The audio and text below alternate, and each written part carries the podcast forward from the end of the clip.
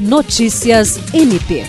De acordo com a Organização Mundial da Saúde, OMS, 1% da população mundial tem transtorno do espectro autista, TEA, uma condição de saúde que pode levar a alterações na atenção, linguagem e habilidades de socialização nos mais diversos níveis que, aliados ao preconceito e pouca informação sobre o assunto, impõem muitos desafios à pessoa com autismo, entre eles o de ingressar no mercado de trabalho.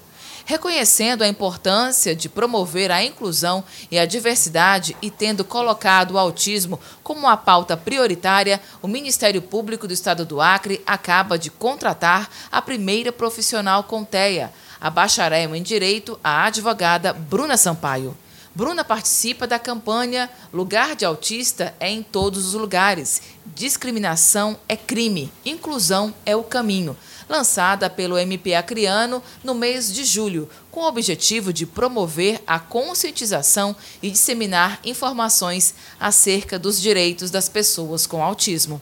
Alice Regina para a Agência de Notícias do Ministério Público do Estado do Acre.